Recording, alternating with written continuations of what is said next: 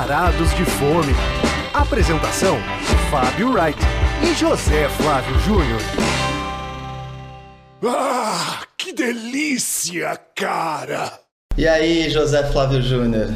Você não aguenta mais ouvir essa vinhetinha, né? Na hora de gravar. Que isso, uma grande vinheta de Diego Medina. Estamos muito orgulhosos de ter essa vinheta e as artes de Diego Medina. Agora que o podcast está em várias plataformas também, você consegue ouvi-lo por aí pelo iTunes, pelas plataformas de streaming áudio, Deezer, Spotify, TuneIn é, Mixcloud, SoundCloud, vamos ver né, se a gente vai continuar abastecendo todos esses lugares com o nosso, a nossa qualidade, nosso programa maravilhoso. Espero que não nos arrependamos de dar nosso trabalho de graça para esses lugares. Brincadeira, fazemos o Horários de Fome com muita alegria, orgulho, contentamento e. E edição 6 entrando no ar. Exatamente. Hoje nossa viagem será para Índia. Punjab MC aqui, cara. Expresso Darjeeling Express aqui. Dar... Pô, Zé, você é um cara que frequenta muitos indianos de São Paulo, né? Mas é uma cozinha que. Engraçado, não, não tem tantas novidades, né, por aqui, né? A gente conseguiu. É, conseguimos uma novidade, mas falaremos dela só no, no segundo bloco, porque hoje a gente vai abrir o programa de uma maneira diferente, falando de um, um indiano carioca que, na nossa opinião, é o melhor indiano do Brasil. Sim. Mas antes o Fábio quer fazer uma breve introdução da comida indiana. Vamos lá. Não, eu acho que a gente Senta pode... aqui lá ver a história. Não, cara, eu acho que é engraçado que assim, em São Paulo teve, eu, a gente teve, por exemplo, o Ganesha, que funcionou 23 anos naquele subsolo ali do Shopping Morumbi, né, cara? Aquele é, lugar foi um lugar histórico. Né? Clássico. Né? 23 anos, fechou é. em 2013. Comi muito lá, ficava do lado do House of Siam, que fechou primeiro, abriu depois e fechou primeiro. E tinha o terceiro. Tinha o terceiro que era o Forbidden City, que era um chinês. Era um corredor asiático ali, né? Um do lado do outro, mesmo dono. E hoje você chega lá e não tem mais nada. Então, e outro lugar também indiano que fez muito sucesso em São Paulo foi o Govinda, né? Na rua Princesa Isabel, no Brooklyn. Que, que era dos mesmos donos do Ganesh, né? E hoje em dia a gente tem, por exemplo, o Tandoor ali na Paraíso, Paraíso, que é clássico, é muito Samosa antigo. Company nos Jardins. E na Vila Mariana, né? Tem a outra unidade na Vila Mariana. Esse Samosa Company foi até motivo de um episódio do Pesadelo na Cozinha, em que o Eric Jacan foi lá e baixou o preço de tudo. É, tem o, na Vila Mariana, perto do Sesc Vila Mariana, tem o Bawarshi. Esse é interessante, isso aí vale a pena, recomendamos esse. É bem roots, é, mas, bem é roots, bem mas é interessante. Comida muito boa. E, e o RIT? É, tem o RIT em é, Moema. R-E-E-T. R-E-E-T, é, também é mais. Ou para os cariocas, R-E-E-T. Isso. mas enfim, é, nenhum deles se compara ao nosso primeiro tema, nossa, nosso primeiro prato. Deixa eu soltar a vinhetinha que a gente já conta o que, que é. Primeiro prato. Então, nosso primeiro prato hoje será o restaurante Taj Mahal, no Rio. Deixa eu com meus papeizinhos aqui, por favor. O... Eu nem empresta o papelzinho. Deixa eu Não, mas tem coisa aqui que eu vou falar ah, ainda, tá. doutor. Entendi. Então, o Taj Mahal abriu em 2017 ali na JJ Seabra, uma rua da Lagoa, onde ficava o quadrifólio, enfim, um lugar que era né, que, que aquela unidade era muito conhecida ali. Enfim, é um, é um indiano de perfil mais classudo, tem uma decoração temática é, de muito bom gosto. E ele foi. tanto não é caro, vale a pena falar isso. Às vezes você pode achar que o Fábio tá fazendo uma cara de mais ou menos. Não, mas, poxa, pelo, pela imponência ali do restaurante, você até imaginaria preços maiores Sim, dos que são verdade. praticados. É óbvio que se você vai pedir um prato com camarão, não vai ser barato, pô. Mas também lá não é o olho da cara, não. Não, não é, verdade. Especialmente para Rio de Janeiro, que o ticket às vezes é mais alto do que em São Paulo, Sim. viu, gente? Às vezes não, quase sempre. Quase sempre. E o serviço quase sempre inferior também. Quase sempre.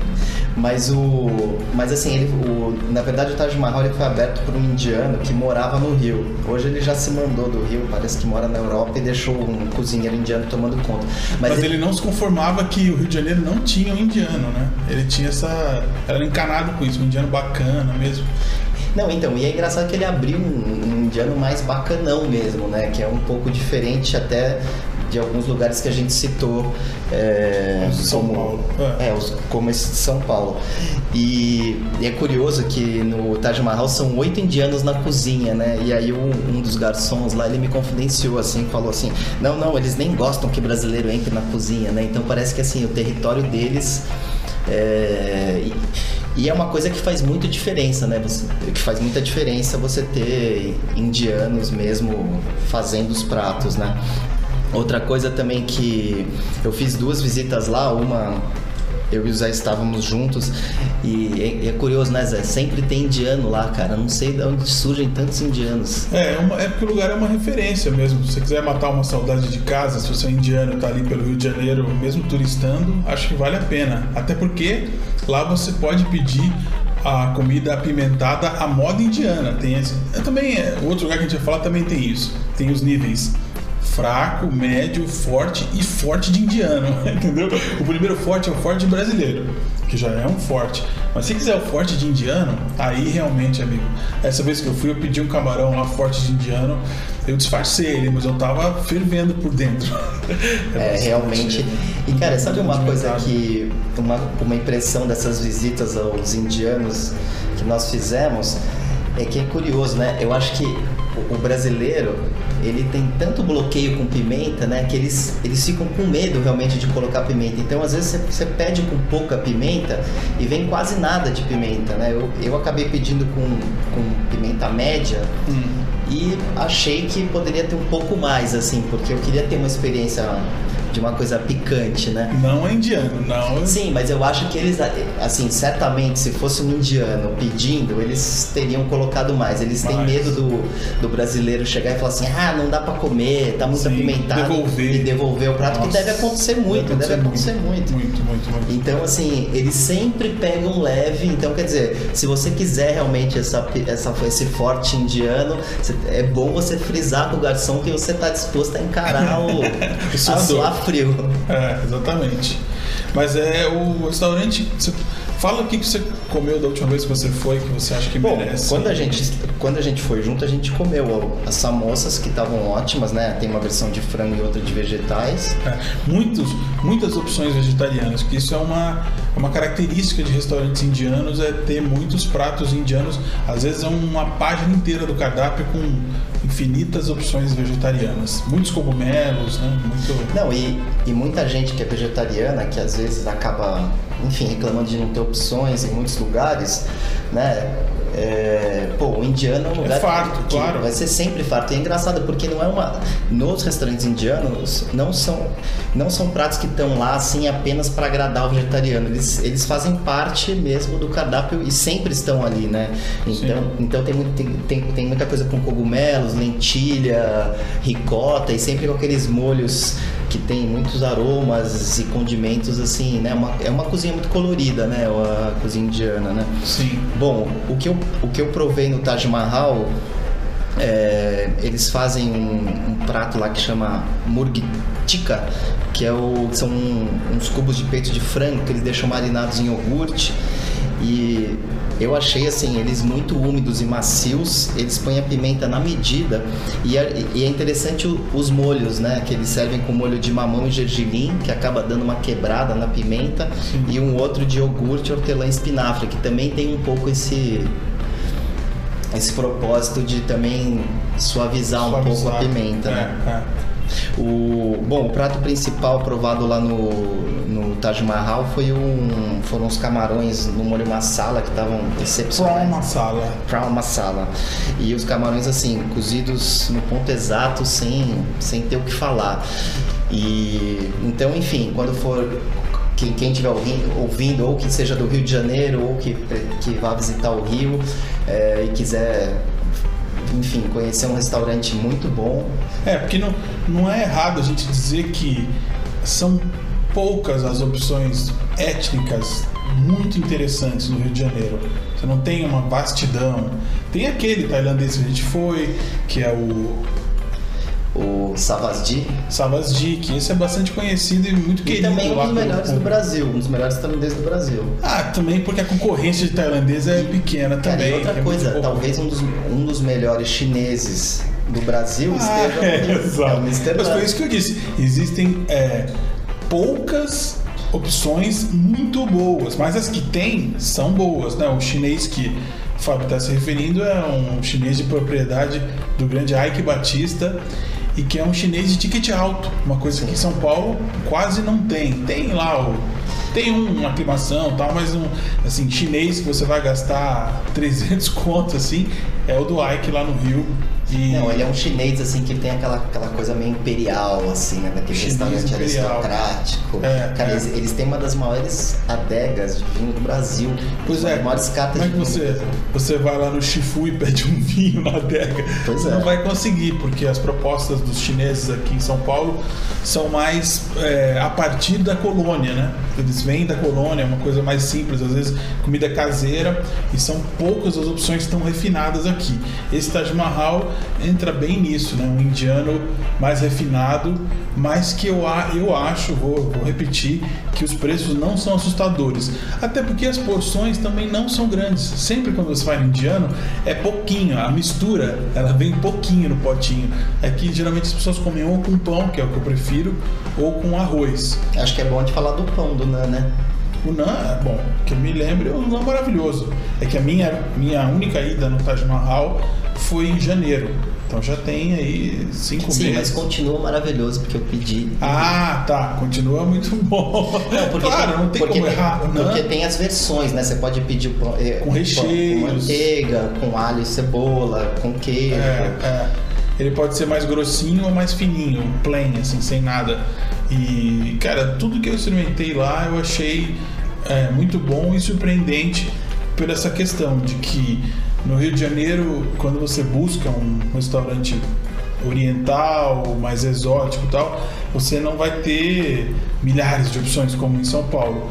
Mas tem essas opções pontuais que são fora da curva, né? Fora da curva. É, ótimos restaurantes. Mas eu estive recentemente no Taj Mahal Cariocas para realmente atestar que ele continua assim valendo muito a pena. Então, Sim. apesar dessa visita ter sido em janeiro, teve uma visita agora em maio e que para comprovar que o restaurante realmente merece estar no Varados de Fome. É que eu não estou sempre no Rio, mas o Fábio está sempre no Rio. Então vamos tentar trazer mais é, restaurantes cariocas o Varados de Fome, porque é um polo gastronômico também. Não se compara a São Paulo, obviamente, mas, poxa, se você for comparar com as outras cidades aqui do nosso continente, o Rio de Janeiro, obviamente, está no top 10 e tem essas, essas joias, tantas coisas mais, mais roots, botecos incríveis tal, como esses, esses. Um exemplo que a gente deu isso aí, essa trinca. Savasdi, Taj Mahal e o do Ike que se chama Mr. Lam. Mr. Lam, é, que é o nome do cara lá do Mr. Lam de Nova York que ele adorava comer lá. Que ele trouxe de lá. Ele trouxe de lá exatamente porque ele adorava o yakitori do cara lá, o, o espetinho, né? Eu, esse lugar eu preciso conhecer ainda. Tenho muita vontade de ir no Mr. Lam Bom, Carioca. for ao Rio, iremos. Exato. Agora, vamos já passar para. Você tinha mais alguma coisa para complementar sobre o Taj Mahal? Agora vamos, vamos Gastou seu- São Paulo, vamos voltar a São Paulo. Próximo é São Paulo. Olha lá, vinhetinha. Segundo prato. Agora. Então, nosso segundo pratos. Aliás, é, foi uma descoberta sua essa, né? Melhor você É. contar, né? Essa foi uma descoberta muito inusitada. Acho que eu fiquei influenciado pelo Taj Mahal carioca, que eu fui em janeiro. Aí um dia eu abri o iFood e falei, cara, eu vou pedir uma comida indiana é, aqui na, na minha casa. E aí apareceu um restaurante chamado Taj Mahal. Cara, Taj Mahal, mesmo nome. Depois eu fui dar um Google, existem esses restaurantes Taj Mahal em todos os estados brasileiros. Se tem um indiano no seu estado, ele vai se chamar Taj Mahal. Nome muito comum para restaurante indiano. Mas esse, eu, quando eu botei no Google, eu não achava o Taj Mahal paulistano. Eu pedi a comida, a comida era excelente, pedi vários pratos, depois pedi uma segunda vez. E esse Taj Mahal de São Paulo, eu não achava o endereço. Aí eu, quando o motoqueiro do iFood foi entregar o rango lá pela segunda vez, eu falei, cara, onde você pegou essa comida? De onde você vem? Aí você, ah, eu venho do Campo Belo ali, tá? Ele pegou no GPS dele e falou o nome da rua. Aí eu, pela rua, fui pesquisar o que, que era esse local, se era um restaurante só de entrega, só de delivery. Na verdade, o Taj Mahal é um restaurante só de delivery, mas ele é junto com um restaurante chamado CI, Café Indiano. Ou seja, o CI Café Indiano é um estabelecimento mesmo, lá no Brooklyn, né? E que eles também têm um serviço de delivery que é o Taj Mahal que entrega para São Paulo inteiro. E aliás, se você quiser pedir do café indiano ali nas redondezas, eles entregam também. Mas o Taj Mahal foi é uma marca que eles criaram para entregar comida indiana por São Paulo inteiro e uma comida indiana de muita alta qualidade, assim, impressiona. E o lugar também, o próprio café indiano que a gente teve lá, ele tem uma É, e, cara de isso, e por isso, né, acabamos indo conhecer o café indiano, né, por Sim. conta dessa história toda. E ele tem uma cara de restaurante moderninho, assim, ele não parece um restaurante típico indiano Ele- com É um lugar bem coisas. sóbrio, né? É um Um lugar lugar sóbrio, assim, que não tem cara de, de um restaurante indiano. Mas, e, e ele fica ali na, na rua Padre Antônio José dos Santos, que é uma rua, é a rua mais comercial ali, de, de mais comércios do Brooklyn. E ele realmente passa despercebido completamente, né? Mas ele é novo, ele abriu há menos de um ano. E, e assim, realmente, até o nome é meio misterioso, né? CI, né? Não necessariamente eles parecem CI, que querem entregar que o lugar é indiano, assim, né? Isso Ah. é engraçado mesmo, é. Não, e, e, inclusive os donos e os cozinheiros do café indiano são todos indianos. Sim. E, e foi até engraçado que um, um garçom até estava comentando conosco, porque o salão são todos brasileiros atendendo, né? Ainda bem.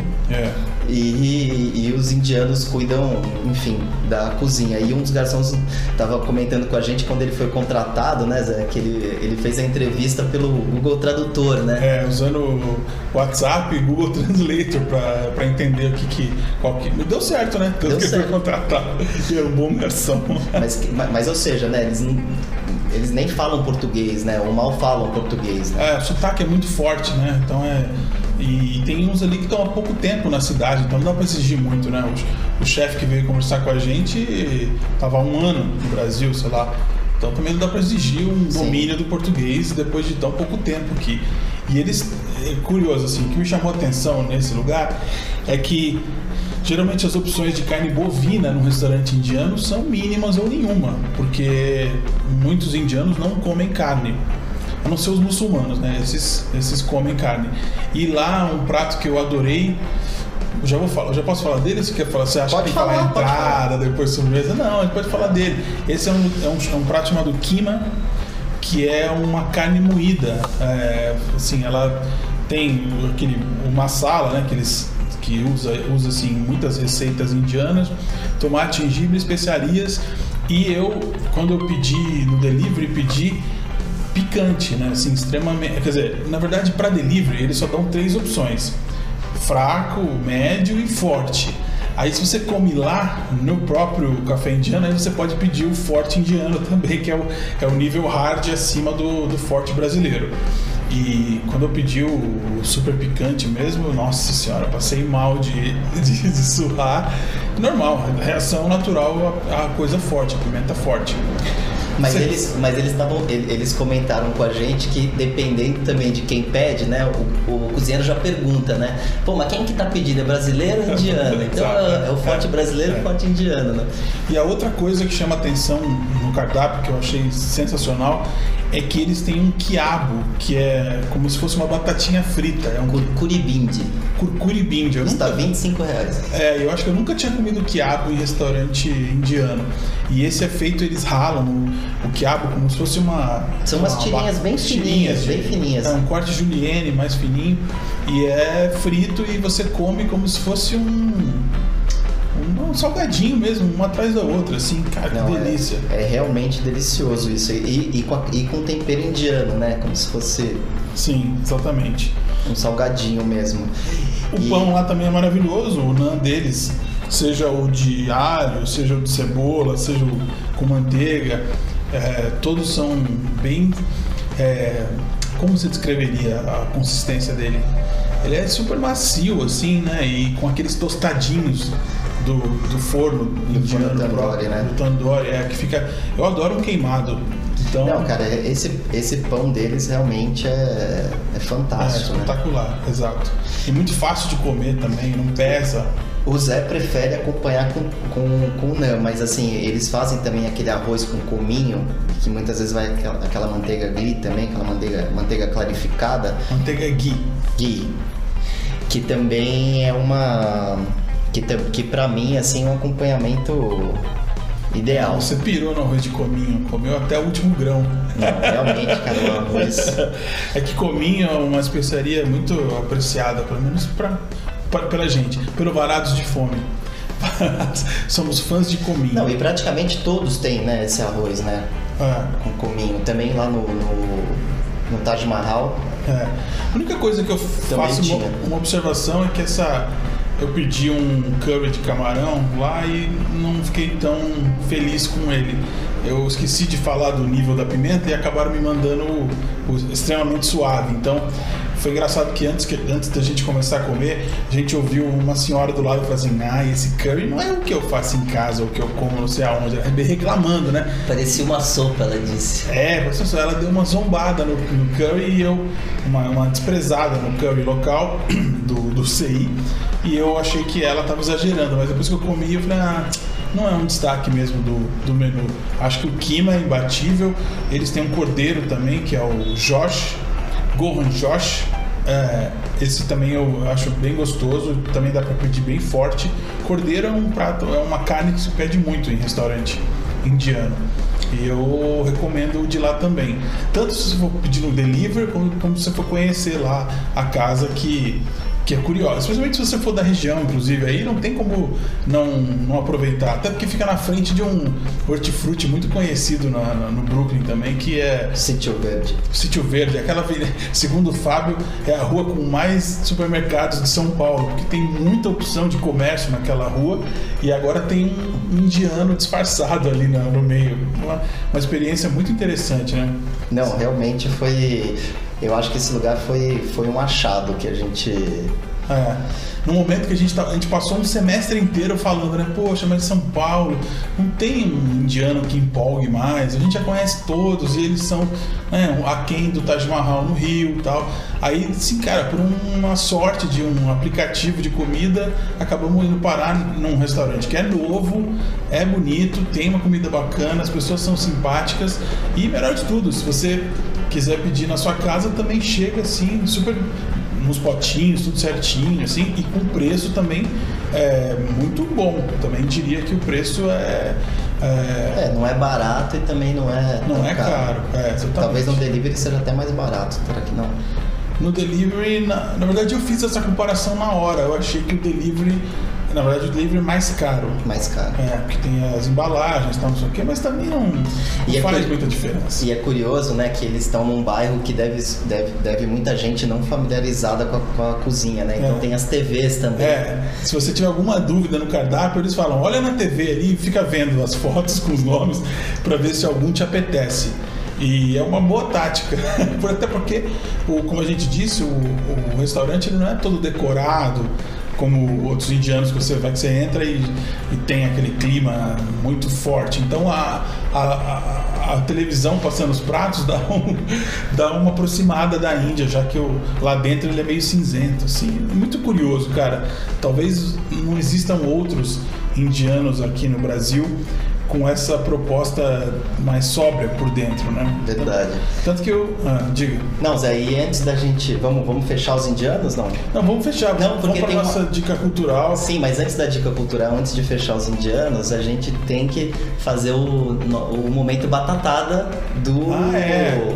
do achei programa que de você- hambúrgueres. Eu achei que você estava fazendo esse, esse, esse introito aqui para eu falar do Piauí Índia, lá em Brasília. Também queria mencionar que eu morei no passado em Brasília e tem lá um, um restaurante com a proposta fusion, né, de, de Índia com Piauí, na Vila Planalto, que é, o, que é um lugar que é bem conhecido na cidade por ter sido o pedaço de Brasília onde os moradores, ou na verdade os peões que, que subiram aquela cidade moravam. E hoje ele é um bairro bastante cool, descolado e com ruas com nomes de verdade, não aquelas siglas lá de Brasília, bem estreitinho. E tem lá na Vila Planalto tem esse Piauí Índia que os locais, os brasileiros apreciam muito, até porque para você comer comida indiana lá não são muitos lugares e esse tem um twist nordestino. Assim, eu digo que é um restaurante curioso. Se por acaso estiver em Brasília, vale a pena dar uma tentada lá para ver é, o que, que você acha da gastronomia Mas do tá no, tá no nível desse que a gente tá falando. Não, é outra problema, é fusion, é outra coisa, assim, sabe? É- Eles não são, não são de indianos. Como você disse que o indiano, geralmente, o restaurante indiano tem lá o- os indianos na cozinha, não é esse caso. Ali é o pessoal que gosta da cultura e há quatro anos eles já fazem esse, esse restaurante lá que muita gente, muito brasiliense, ama. Mas a batatada que você falou é outra coisa, porque a- o nosso segundo é, programa foi sobre hambúrguer e a gente abordou o Pérez lá no, no Brooklyn também, né? No Coincidentemente. E aí o que aconteceu? Fala aí, Fábio. Não, e aí o, o Gregor, que é o- um dos donos lá, ouviu e falou que a gente tinha dito que o hambúrguer de São Osvaldo também era Smash Burger. É, fui eu que disse isso. É, você que disse que tava errado, que ele não é prensado na chapa, que ele Então não é... configura como um smash. É, mas é também um... É fininho, é fininho, só que não, é. tão fininho quanto o deles. E, e o jeito de fazer é diferente, É, né? não é prensado lá na, na chapa, né? Só virado, flipado. Isso foi realmente uma descoberta pra mim. Eu achava que todo, todo fininho ali podia ser chamado de smash, mas não, se não tem a, a prensa, não é. Então, é, É, mas assim, grosso modo as pessoas chamam o fininho de Smash Burger. Mas Passaram a falar agora, a ninguém falava Smash antes. Eu, É. falei- eu já falei brincando esse lance do seu Oswaldo, a gente fala, não, mas o meu Smash favorito é o do seu Oswaldo. Mas Chega lá no seu Oswaldo e fala, vocês fazem Smash Burger aqui? Os caras, o atendente vai nem saber te- o que te responder. Não, aqui é lanche mesmo. Vai ser uma coisa assim que ele vai falar. É, Mas aí, por- mas por isso que no Pérez eles resolveram falar que era o Ultra Smash Burger. é, aí é se mais ainda. É, pois é. Mas enfim, vamos para os nossos finalmente. Hora da sobremesa. E aí, seu Fábio Wright, mais uma dica de cinema, hein, cara? Você é um cinéfilo inveterado. Desde os tempos de Vejinha. Não tem uma semana que o Fábio não vai ao cinema. Eu também sou igual, então nem, nem posso zoar ele. Mas a safra, você não, você não tem visto nada que você tenha gostado assim, né? Pra É, né? eu comentei, cinema? falei aqui, falei do Anjo, Ah, falei Anjo, do Bordo, falei do. Você falou do Bordo, mas não tinha assistido. No programa seguinte eu falei que eu tinha assistido também, tinha gostado. Falei de Suspiria. Falei, cara, pô, tá me tirando. é que eu não vejo tudo. É quando o filme é sublime, como os filmes, alguns filmes que o Fábio gosta, aí, cara, eu Não, cara, eu acho que- passar. Eu queria Ele vai falar de um filme sublime. Eu queria falar hoje do Entardecer. Eu acho que sou um dos poucos que gostou desse filme. Ah, Aqui, a- pelo menos não é sobre nazismo e Alemanha, Segunda Guerra, que isso aí Mas o também- primeiro filme desse diretor húngaro, que é o o Laszlo Nemes, era sobre isso, né? O Filho de Sol. Você chegou a ver? Putz! Aquela câmera pernilonga, assim, ficava acompanhando o cara, mexendo. Nossa! Pô, mas esse chato ele ganhou, demais, ele ganhou tudo. Ele ganhou o Grand Prix em Cannes com esse filme em 2015 e depois ganhou o Oscar de melhor filme estrangeiro em sim, 2016. sim. Mas, aqui- mas é engraçado, nesse filme eu, eu também fui com o pé atrás por conta daquela câmera pernilongo ali que me incomodou também no primeiro filme. Mas a câmera fica quase o tempo todo colado ao protagonista, mas assim, ela não é ela não chega a incomodar, entendeu? Enfim, é um filme que se passa em Budapeste, em 1913, no- enfim, no Império Austro-Húngaro, naquela época em que era Budapeste e Viena é, rivalizavam em, como, como as grandes capitais do Império Austro-Húngaro. E, e você acompanha, enfim, tem uma protagonista destemida, assim, chamada Iris, que ela volta à cidade para trabalhar numa, numa fábrica de chapéus assim, aristocrática, que teria sido dos pais dela que morreram num incêndio misterioso. Mas assim, o, que é- o, o roteiro ele é muito enigmático, mas assim, ele me capturou assim por conta desse véu de mistério que tem o, o, o tempo inteiro no filme, né? Então, quer dizer, é um filme que não vai te entregar nada de bandeja, não tem grandes revelações, e ela passa o tempo inteiro no filme tentando descobrir sobre, um, sobre o irmão. Não chega a ser um suspense. Não, não chega a ser um suspense. Um Eu acho, drama, é um drama. é um drama, mas é, eu acho assim, pra quem gosta de cinema de verdade, esse diretor assim, ele filma com, com brilhantismo, sabe? As Que cenas são realmente- exagero, que exagero. Parece até unânime isso aí que você falou. Que todo mundo gosta de cinema de verdade e adora esse Não, cara. diretor, não? Cara, e é um filme assim de 2 horas e 24 Meu Deus. que eu não vi Não passar, passar. cara. Juro, juro mesmo. É, então, mais uma dica de filme supremo do Fábio. Você recomenda pra todo tipo de público esse filme? Não, claro que não, que né? Pô, Barulhão, né? É, um avião passou aqui, o que a gente pode fazer? Aí atrapalhou a nossa gravação. Não, Zé, é óbvio que não é um filme pra, pra todo mundo assistir. Inclusive, no, no, no final da sessão foi engraçado que tinha um grupo, assim, de senhoras, assim. Eu vi uma delas falar assim, olha, a próxima vez que vocês me chamarem pra ver um filme desse, eu só vou se for no shopping. Ah, porque aí eu adoro. posso sair e poder e posso passear enquanto vocês terminam de ver essa chatice. aí. Pode crer.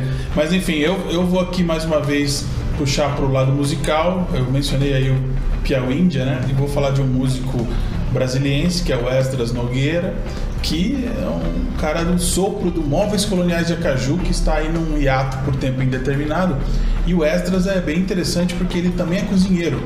Então ele faz uma série de é, jantares na casa dele, na cobertura da casa dele, chamada Coma Lá em Casa, que também é um blog, e ele também faz em feira também, e ele segue tocando com o projeto solo dele. Então, às vezes ele vai fazer shows na Europa e acaba também fazendo um circuito gastronômico para aprender coisa, comprar coisa. Essa cobertura dele é cheia de temperos, eu tive a oportunidade de ir lá. É incrível, assim, como ele fundiu as duas coisas. E ele acabou de lançar uma versão instrumental do disco Transa do Caetano Veloso, chama-se Transe. E além de. É, o disco é excelente, a gente vai ouvir aqui um pedacinho de Nine Out of Ten, que é um dos clássicos do, do Caê, desse disco aí. Mas ele também fez um booklet, um, um livro de receitas que acompanha esse disco. Tipo, uma, um prato para cada versão, para cada música que ele fez. E teve coisas ali que me chamaram muita atenção. Eu só li o livro, não, não experimentei nada, mas ele ensina passo a passo como fazer. Ele e a esposa dele também, que é uma dupla, esse como lá em casa, essa, esse empreendimento gastronômico. Tem uma, uma melancia lá, cara, que eles injetam um azeite na melancia e aí botam ainda um- uma casquinha de, de- de- uma pelinha de frango crocante, assim, que deve ser uma explosão. Assim, fiquei imaginando, eu fiquei. Na minha boca veio assim os sabores, deve ser maravilhoso. Vai tentar fazer? Cara, é interessante que ele dá assim, o tempo de preparo, é, assim, é bem didático, né?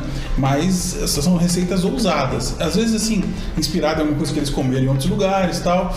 Mas por enquanto eu tô degustando só o álbum e nós vamos sair aí com esse trechinho de 9 out of 10. 9 out of 10 Grande música. que é, é, faz referência a cinema, né? Faz referência ao reggae também. É a primeira vez que a palavra reggae foi usada numa canção de um brasileiro. E, e agora é, a gente só pode pedir para que vocês retornem para o próximo programa, que agora em junho o bicho vai pegar aqui no Varados de Fome. Hein? Ai, Teremos mamãe, novos temas. Muito vivo. Ah, o Fábio vai cantar agora, cara. Que loucura. tá parecendo o Nandão lá do Ronca Ronca. Canta aí, Fábio. Bom, chega, já falamos demais. Vamos nos despedir e pedir para que você nos acompanhe na próxima edição do Varados de Fome, não é? É isso aí. Valeu, um Um abraço. abraço.